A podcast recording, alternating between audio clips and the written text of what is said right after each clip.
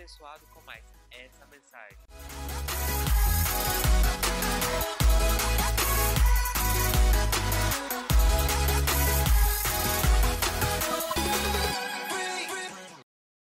Me derrama, sei que te amo, me derrama, se te preciso, dizer que sou grato, me derrama, sei que és formoso.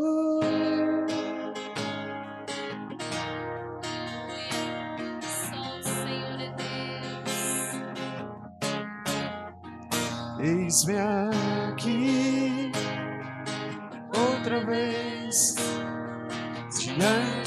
de ti. Abro meu coração, meu clamor. Tu escutas, fazes cair as barreiras em mim. És fiel, Senhor, e dizes palavras de amor esperanças em mim ao sentir com tua bondade libertas meu ser e o calor deste lugar. Eu venho me derramar dizer que te amo. Se preciso me derramar, sei que sou grato,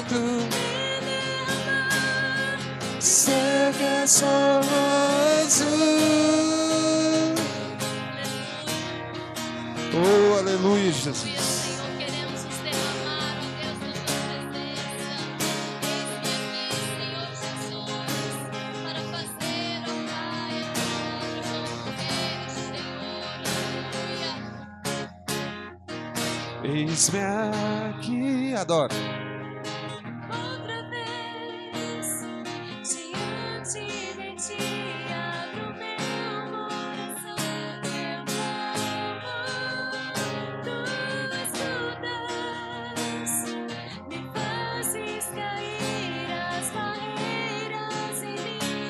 mim. És fiel, Senhor.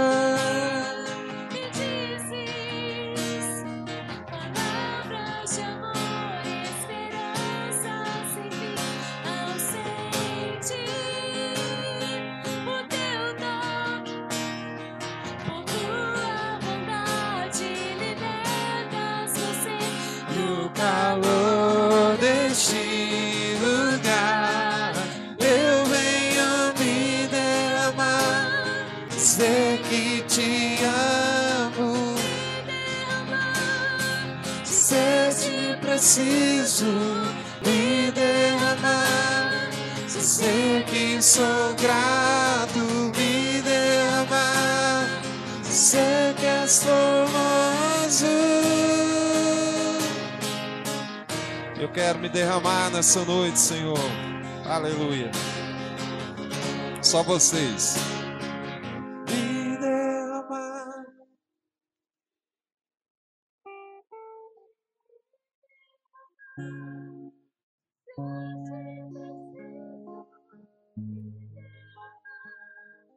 Dizer que sou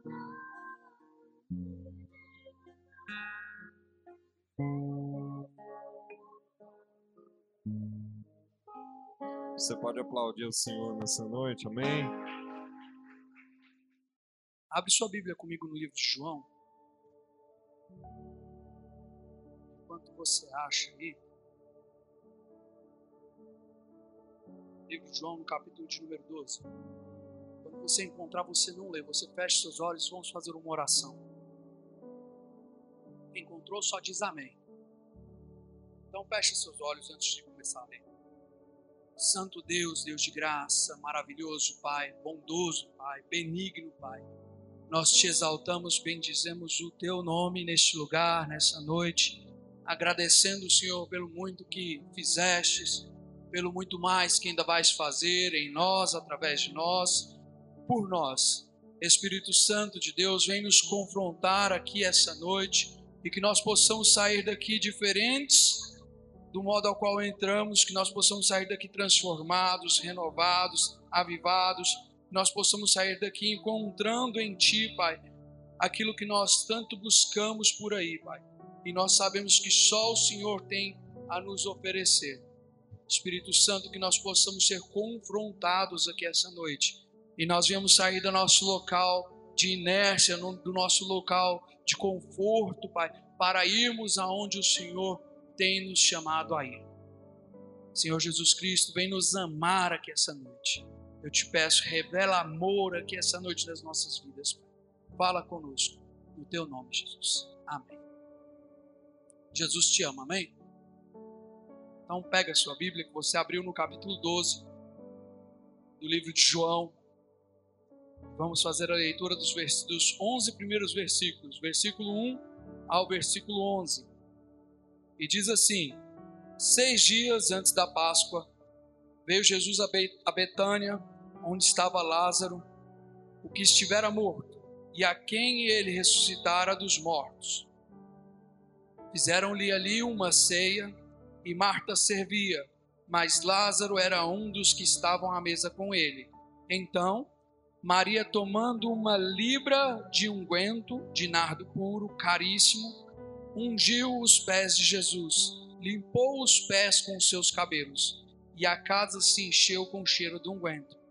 Então disse um dos seus discípulos, Judas Iscariotes, filho de Simão, aquele que havia de trair, por que não se vendeu este unguento por trezentos denários e não se devolveu aos pobres?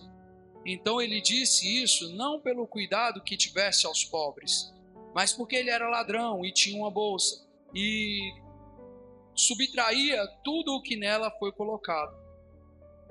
Disse, pois, Jesus: Deixe-a sozinha, para o dia do meu sepultamento tem guardado, porque os pobres sempre tendes convosco, mas a mim nem sempre me tendes. Portanto, muita gente dos judeus soube que ele estava ali, e eles foram não só por causa de Jesus, mas também para ver Lázaro, a quem ele ressuscitara dentre os mortos.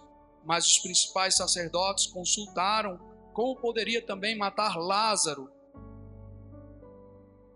porque por causa deles, dele, muitos dos judeus se afastaram e creram em Jesus. Amém? Toma seu assento, feche a palavra.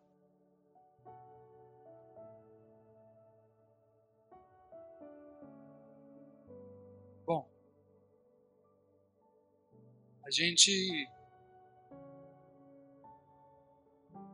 vem estudando a Bíblia já há algum tempo e esse texto me faz muito sentido quando a gente fala sobre igreja.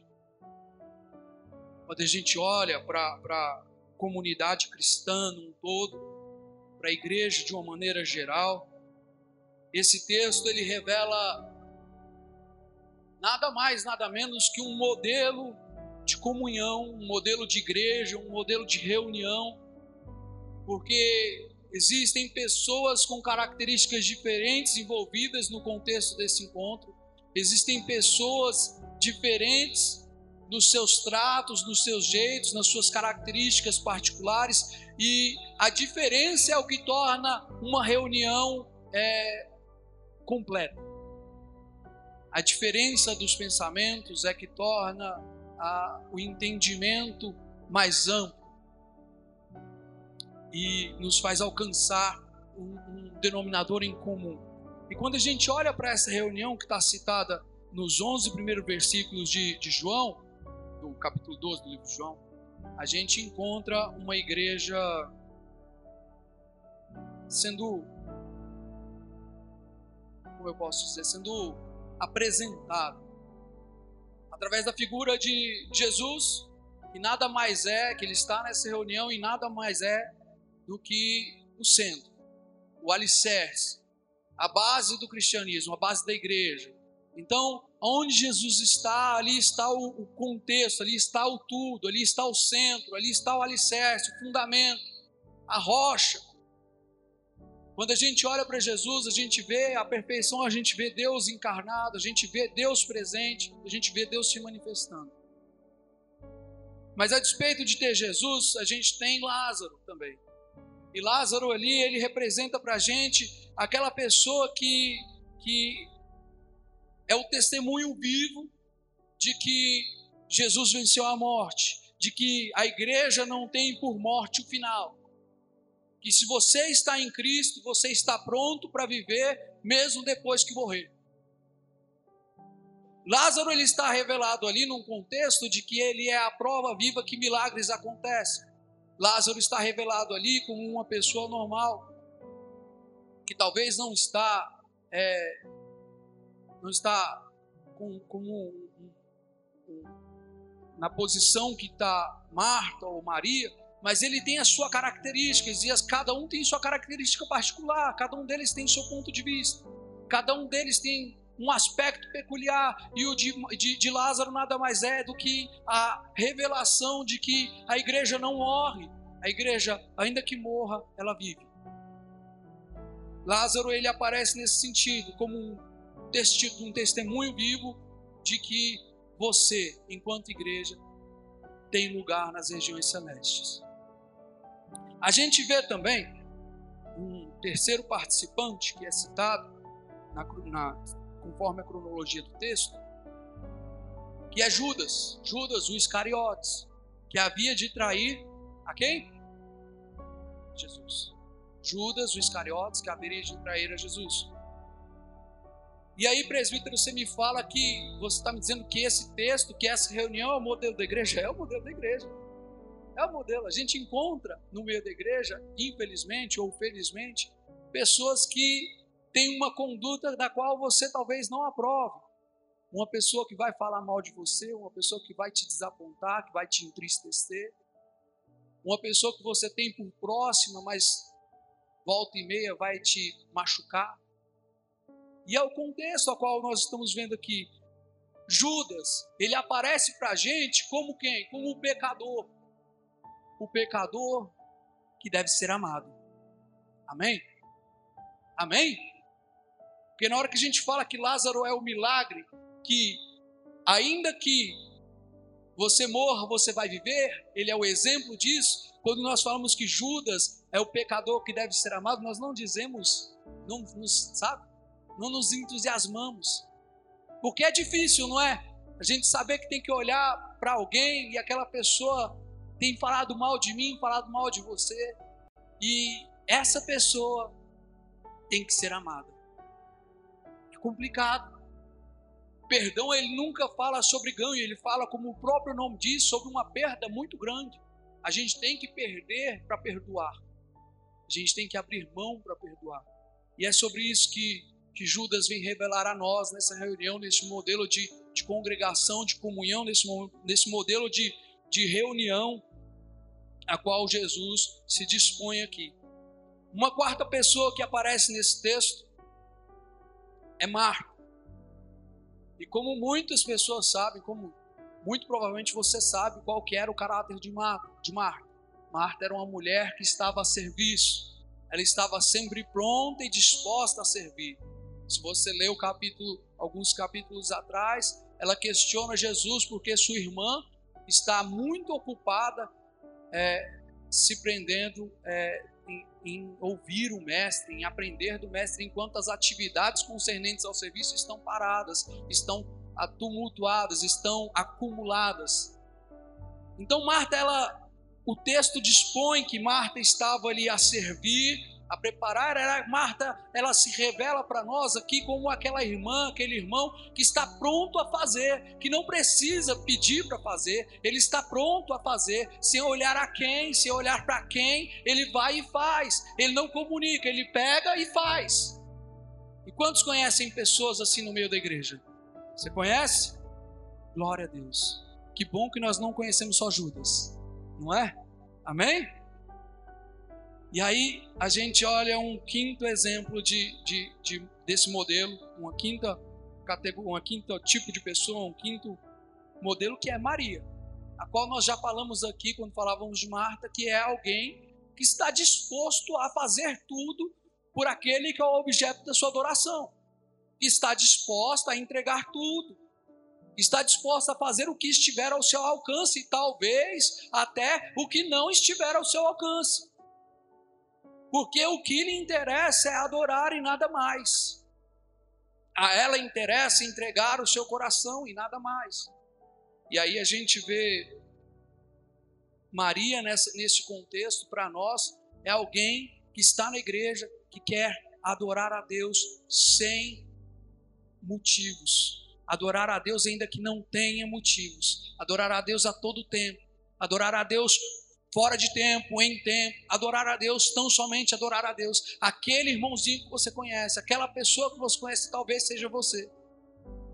Que vem aos cultos e, independente da situação, você quer somente adorar aquela pessoa que está passando, talvez lá na sua casa, dificuldade que for, mas você quer levantar as mãos para os céus e falar: Deus, muito obrigado.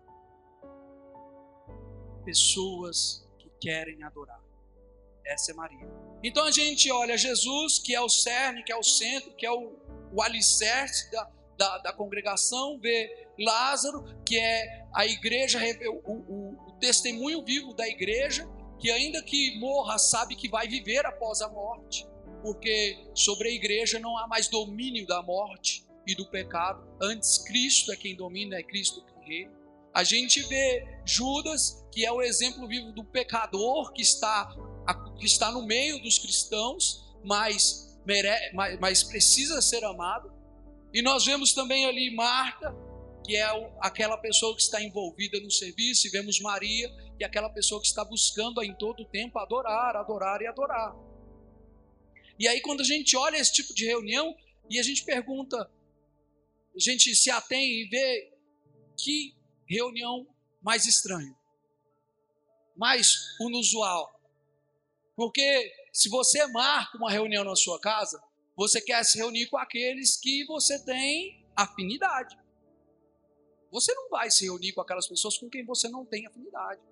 Você vai buscar reunir com aquelas pessoas com quem você tem comunhão, com quem você está apegado. Você não vai buscar reunir com uma pessoa que você sabe que mais cedo ou mais tarde vai te enfiar um punhal nas costas. Amém? É ou não é? Você não vai se reunir com uma pessoa que, como o texto fala, está roubando. Você não vai se reunir.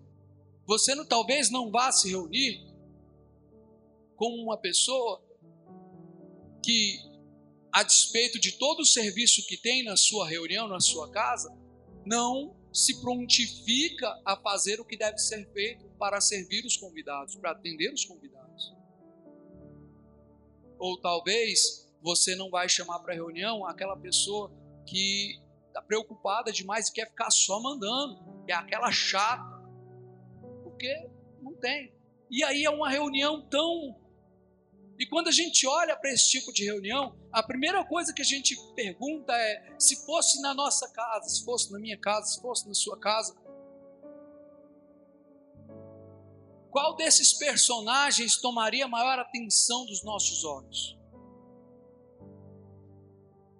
Para quem você olharia mais? E se a gente fosse colocar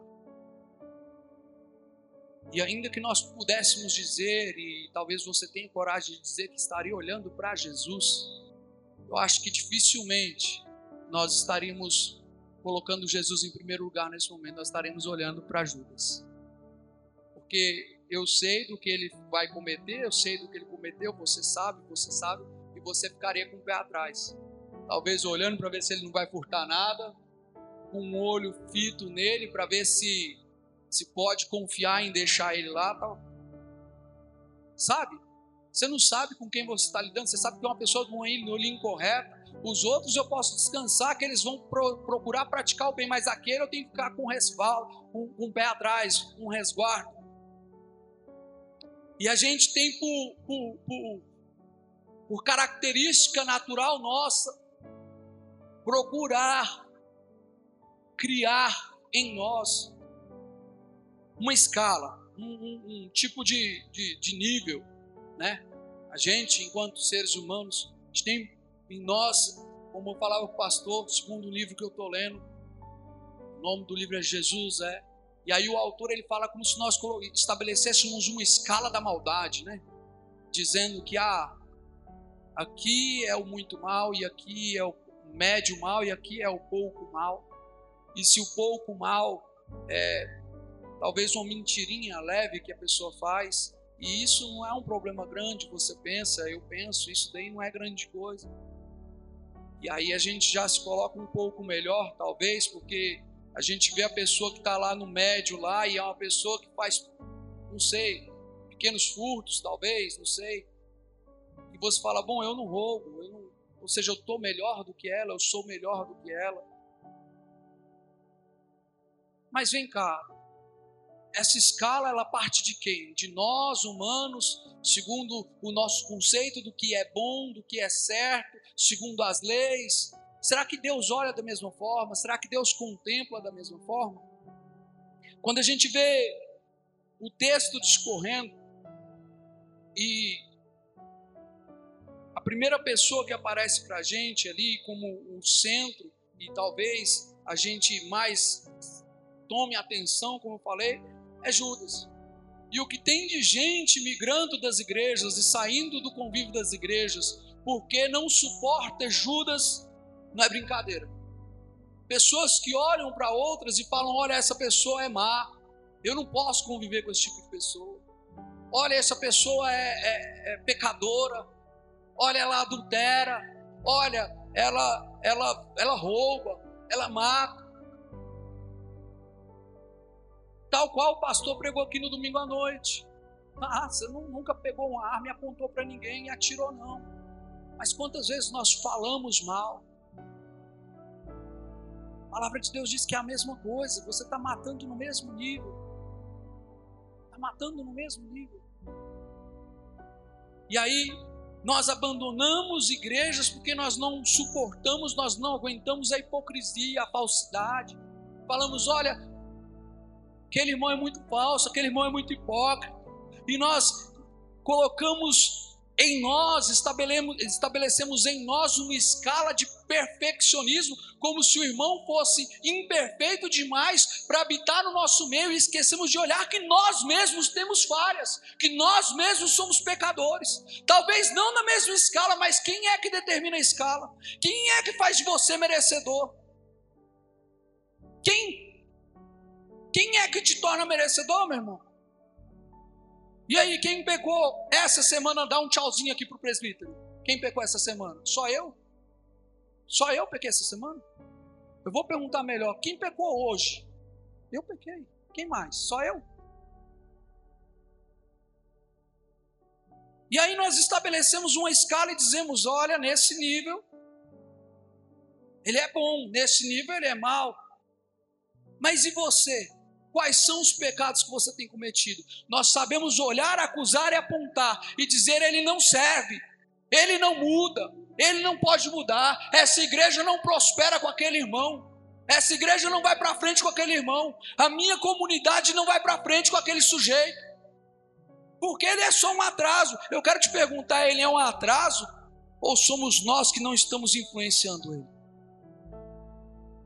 É Ele que tem nos influenciado ou não somos nós que temos feito a diferença na vida dele?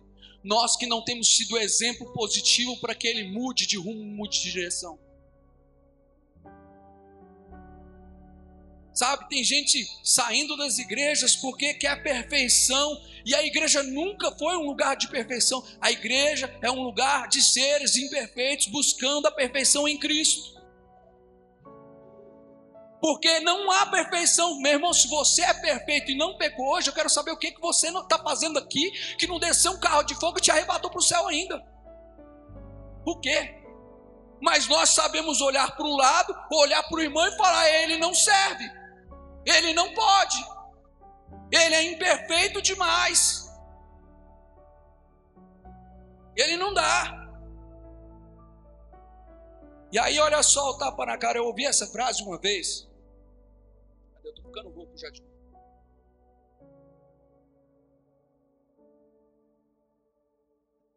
Fiquei muito feliz sábado, irmãos. E aí eu gritei demais. E aí eu fiquei rouco. E a gente está sarando a rouquidão aos poucos. Graças a Deus por isso. Amém? Vocês ficam felizes porque eu fiquei feliz? Amém. Então, aí, voltando aqui, você vai. Eu, a primeira vez que eu ouvi desse jeito que eu vou falar para os irmãos, eu tomei um choque de realidade. Nós estávamos vindo de ônibus do serviço, acho que era até na época que eu trabalhava com Wesley Amaral, lá no Daia. A gente trabalhava de madrugada e a gente voltava sempre no ônibus cedinho, da TCA na época. E em a gente voltando, eu acho que nós encontramos uma prostituta ali na, na, na, Uma garota de programa, prostituta fica feio, né? Garota de programa ali na, na Avenida Brasil, não sei. E os locais habituais onde elas ficam. E aí alguém sussurrou, não lembro quem, alguém sussurrou pra gente falando, olha, e pensar que Jesus morreu por aquilo ali. Já parou para pensar nisso? E é fato. Jesus morreu pelo pecador. Não importa o nível do pecado. Não importa a escala da maldade que nós atribuamos. Não importa. Judas foi escolhido por Jesus para ser um dos doze discípulos de Jesus, a despeito de Jesus saber quem era Judas. Jesus conhecia, Jesus sabia. E ainda assim, Jesus escolheu Judas. Ele não escolheu só Judas. Você pensa que, Judas foi só escolhido por Jesus para andar com Jesus e os, os outros onze? Não. Jesus serviu Judas. Você, você consegue dizer glória a Deus por isso? Jesus serviu Judas. Jesus serviu Judas. Ele chamou Judas para andar junto com ele, serviu a Judas, porque não é o pecado de Judas, não é o que fazem comigo, o que fazem com você que tem que mudar a característica de Cristo na sua vida. As pessoas que te maltratam, as pessoas que te ferem, não podem ser fator de mudança do, da característica de Cristo em nós porque Cristo revela em nós amor e Jesus amou a Judas, independente. Sabe o que mais? E talvez isso vai te assustar. Jesus chamou Judas de amigo, trouxe para perto, chamou de amigo, trouxe para o centro de intimidade, de comunhão. Porque não importa o que faziam com Cristo, Cristo não mudava a sua característica. Não mudava. E aí o que eu quero te dizer essa noite, independente do que tem feito com você, não deixe o que os outros fazem com você mudar quem você é em Deus. E se você ainda não tem esse caráter de Cristo, ainda não alcançou o caráter de Cristo, você essa noite vai levantar a sua mão e dizer: Deus, me molda. Me molda para olhar além, para servir, para amar, para chamar de amigo, para andar junto, ainda que ele não queira, ainda que ele um dia possa me trair. Mas eu quero te dizer: se você é um exemplo, se você está disposto, Deus pode fazer. Judas foi tratado igual a todos, sabe? Abrir mão da igreja por causa de Judas é abrir mão. Quando a gente fala, eu vou abrir mão porque pessoas estão me machucando, pessoas estão me ferindo, eu vou sair, eu vou. Não posso servir neste lugar, eu não posso servir no louvor, eu não posso pregar, eu não posso frequentar um culto porque a pessoa está dirigindo, eu não posso porque a pessoa vai pregar. Eu vou abrir mão.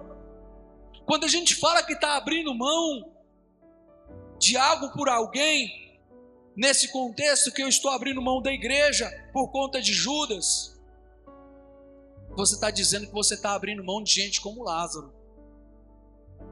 Pessoas que vivenciaram milagres da parte de Deus. Você está dizendo, olha, eu não quero Judas, mas de contrapeso eu também não quero Lázaro. Não quero. Porque Judas é traidor. Mas quando eu olho para o lado e deixo de andar com Judas, eu estou perdendo a oportunidade de sentar à mesa e comungar com gente igual Lázaro, que vivenciou e tem história de vida, que vivenciou o milagre, que pode revelar para mim e para você que há esperança, que no dia da adversidade Ele te ocultará, Ele te levantará sobre uma rocha, Ele vai te colocar no lugar de honra, Ele vai te ressuscitar ainda que você esteja morto. Deixar de andar com gente como Judas é abrir mão de gente como, Lá, como Lázaro. É abrir mão. É dizer, beleza, ele não me serve, mas e os outros? Ah, paciência. É abrir mão. Temos que entender a necessidade, enquanto igreja, de abraçar o próximo e entender que uns são mais difíceis e outros nem tanto, e apesar disso, todos devem ser amados. Todos devem ser amados. Abrir mão de gente como Judas também é abrir mão de gente como Marta, que a todo tempo está disposto a servir, está disposto a entregar, está disposto a fazer, não importa para quem, não importa onde, não importa quando, você fala vamos, a pessoa está pronta.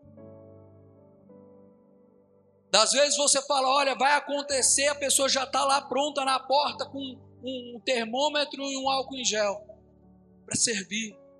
Não precisa dizer, não precisa pedir. Estar pronto. E aí? Estava conversando com uma pessoa esses dias e a gente falava sobre o serviço na igreja. E a gente discutia justamente isso. E quando a gente está na igreja, você não precisa de um carro. Você não precisa. Precisa, pastor? Ter carro para servir? É só falar: eu estou aqui, eu vim para servir. Porque Jesus era servo. E eu quero servir. O que precisa que eu faça? É se dispor, é se colocar na condição de servo é se colocar na condição de por baixo e falar: olha, eu estou aqui. Quer que limpe o banheiro lá atrás? Vou limpar. Quer que olhe a porta lá? Vou olhar. Quer que prega? Vou pregar. Quer que canta? Vou cantar. Quer que serve água? Vou servir. Estar na posição de servo e é deixar de andar com pessoas assim. E como já disse alguma uma vez atrás aqui, nós estamos numa reunião e a gente vê características diferentes, mas quando a gente anda com uma pessoa, talvez a, a minha avó dizia, talvez a sua também, diz que me diz com quem tu andas, eu vou dizer quem tu és. E aí você está no meio do círculo ali, daquele envolto de pessoas, você escolhe quem é o seu exemplo, quem é o seu espelho, com quem é que você quer sabe? E talvez você deixe de andar com Judas, porque Judas não serve esquece que do lado está ali Marta. Uma pessoa desapegada, pronta para servir. E você deixa de ser como Marta. Abrir mão de, Judas, de uma igreja por causa de Judas é abrir mão de gente como Maria. É você deixar de aprender com Maria como você pode se prostrar e adorar, é como você pode pegar e, ao contrário do que Judas disse, fala: olha, pega esse perfume, esse nardo, que vale o preço de um salário de um ano inteiro, e doa para os pobres, mas o próprio texto nos diz, nos aponta, que Judas não estava interessado em doar aos pobres, ele estava interessado em tirar uma porcentagem para fazer um caixa dois ali. O interesse dele era esse. Jesus o repreende e fala: olha, deixa. Porque o que importa é o que ela está fazendo. Há quem vai dizer que vai perguntar, mas não seria mais interessante se ela virasse o nardo na cabeça de Jesus? Ungisse ali, derramasse tudo ali pela cabeça? Talvez, quem sabe. Não é esse o ponto. Não é essa a visão. A visão que está sendo representada aqui é que Marta estava disposta a entregar o seu melhor. Que não importa o custo, o que servia para ela era adorar, o que servia para ela era entregar, o que servia para ela era se desprender, era entregar o que ela tinha de melhor.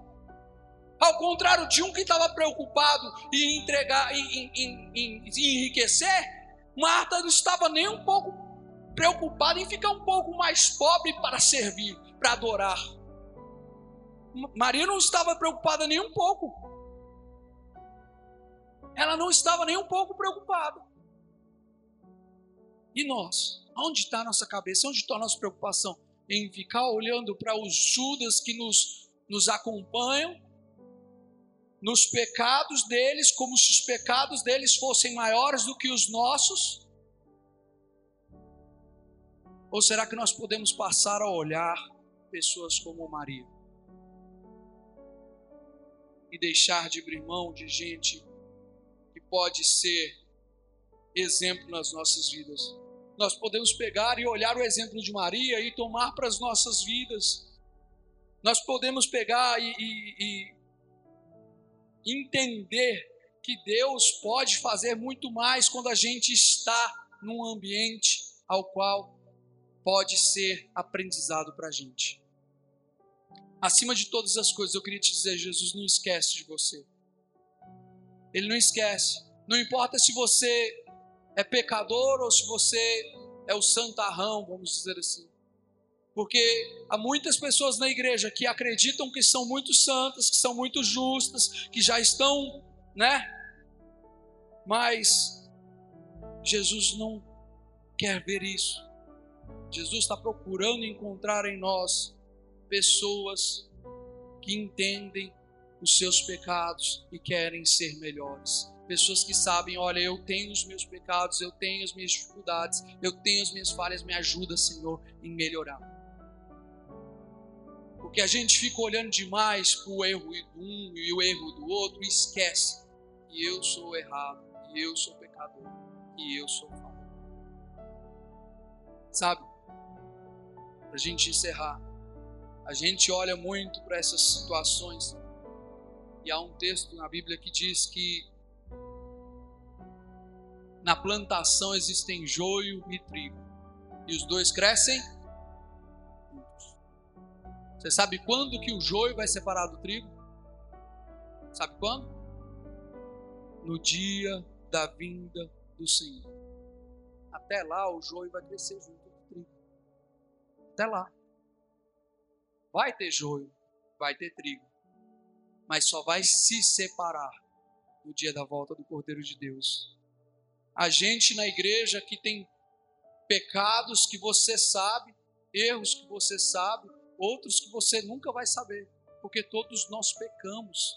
E eu quero que isso fique claro para nós, antes de nós olharmos para o Judas que está ao nosso redor, a gente olhe para nós mesmos e entendamos: ele peca e eu peco, e pecado para Deus é a mesma coisa. Talvez a consequência do pecado seja diferente, mas o pecado é a mesma coisa. E como o pastor nos, nos orientou no último domingo, vamos correr a segunda milha, vamos buscar ir além, Porque o que enterra, o que mata uma igreja, não é a presença do pecado. Não é. Porque a gente faz, a igreja faz muito barulho quando acontece um pecado na igreja. E a gente pensa que isso está matando a igreja. E o pecado não é o pecado que vai matar a igreja, não é o pecado que mata, mas é a ausência da graça. Porque onde abunda o pecado, a graça tem que superabundar. Aonde há o pecado, a graça tem de superabundar. Jesus não veio para quem está curado, Jesus veio para os doentes, para os pecadores. Essa é uma casa de misericórdia. Essa é uma casa para socorrer os pecadores. Se você é muito santo, me desculpa, não é o seu lugar. Se você alcançou alguma santidade, eu quero dizer, não é mérito seu, é Cristo revelado. Santificação não sou eu que alcanço, é Cristo que me alcança. E aí, em Cristo, nós somos santificados. Em Cristo, nós somos justificados. Em Cristo, nós somos lavados e remidos pelo seu sangue carmesim, que nos limpa, nos purifica de todo pecado. Entendamos que somos pecadores, mas que temos um Deus bom, que enviou o seu único filho para que todo aquele que nele crê não pereça, mas tenha a vida eterna. Você tem um advogado em seu favor, e Ele está pronto a te perdoar, Ele está pronto a te lavar. Sabe? Para a gente estabelecer, você quer estabelecer uma escala comigo do que é maldade, do que é pior, e eu quero te dizer: pior do que aquele que matou, do que aquele que adulterou, é aquele que não perdoou. Pior, aquele que não soube revelar perdão. Esse é pior. Porque se você não perdoa, você deixa de herdar o reino dos céus da mesma forma. Coloque sobre seus pés. Deus possa te amar aqui essa noite. Como a gente começou falando aqui, Jesus te ama. Jesus me ama, Jesus nos ama. Ele nos amou primeiro. E o seu amor se revela em nós e muitas vezes a igreja tem a reunião, tem um ajuntamento, tem a aparência, tem a manifestação da presença de Deus. Deus se manifesta numa noite gloriosa, a qual você sente calafrios, talvez você pule, você fale em línguas, acontece o reteté, mas e aí o depois? Saiu da igreja para fora. Como é que continua a sua vida? Como é? Houve mudança, houve transformação. Então, se não houve, não houve avivamento. Houve, sei lá, aconteceu qualquer coisa, mas não foi avivamento, porque avivamento produz mudança. Avivamento produz amor. O poder de Deus ele é derramado com um propósito, e se o propósito não foi efetivo, não houve derramamento do poder de Deus. O poder de Deus é um propósito muito claro pregoar as boas novas, suportar o teu próximo, gerar fruto, o fruto do Espírito. Então, que essa noite nós possamos ter em nós, Deus possa revelar em nós graça, que Deus possa revelar em nós o caráter de Cristo, que nós possamos ter o caráter de Cristo, estar prontos a perdoar, estar prontos a entender que o irmão pecou ele merece, ele precisa de graça na vida dele. Ele precisa de amor revelado na vida dele. Ele precisa de companheirismo. Ele está errado, ele falou mal, sim, mas ele precisa ser amado. Você não sabe que contexto ele viveu. Você não sabe o que levou ele a fazer isso, o quão ferido ele já foi. Talvez você já se curou, ele não. E ele precisa da experiência sua de cura. Ele precisa da sua, da sua capacidade de revelar amor que outrora você não tinha, mas hoje você tem. Nós precisamos uns dos outros.